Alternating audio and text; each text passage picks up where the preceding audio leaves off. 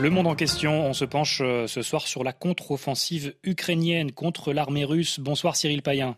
Bonsoir Alexis. On s'y intéresse parce que justement sur le terrain, cette contre-offensive ne porte pas les fruits escomptés. Et dans les opinions, un glissement est perceptible avec quelques critiques vis-à-vis de l'Ukraine. Alors Cyril, à quel camp la situation profite-t-elle? Sur le front ukrainien, la perspective d'une probable entrée dans une troisième année de conflit n'est certes pas une bonne nouvelle.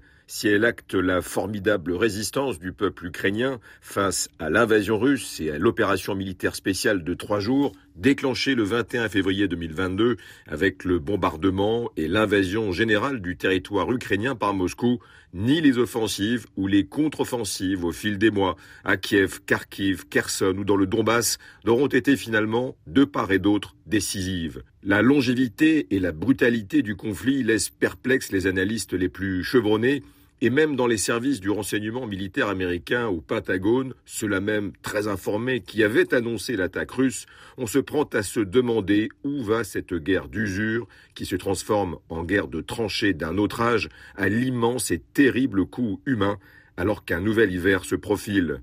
Impasse Non, mais l'état d'esprit, mi-fataliste, mi-désabusé dans les opinions publiques occidentales, commence aussi à peser sur les gouvernements et sur la nature de leur engagement envers Kiev, et est inversement proportionnel au sentiment de frustration qui gagne la population ukrainienne. Washington, qui est le véritable second front logistique de la guerre en Ukraine, y a déjà consacré quelques 43 milliards de dollars en aide militaire et en armement, et une rallonge de 13 milliards a été demandée au Congrès il y a quelques semaines par l'administration Biden.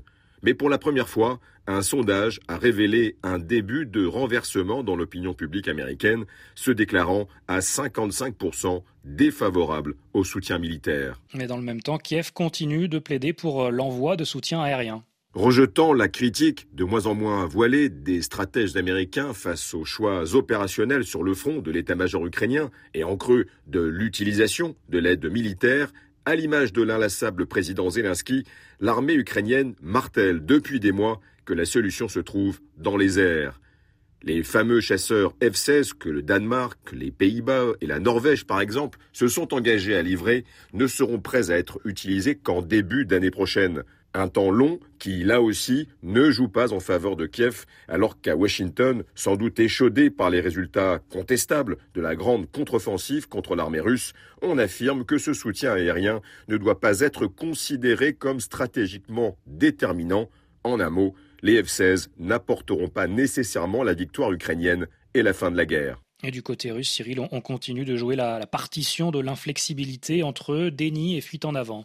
Si le feuilleton impliquant la milice Wagner, d'abord au front pendant le long hiver 2022, puis au cours de l'incroyable mutinerie du 24 juin qui s'est arrêtée aux portes de Moscou, a surtout révélé de formidables distorsions et de failles au sein de l'état-major russe sur fond de propagande aveugle et d'engagement à marche forcée provoquant un véritable massacre sur le front.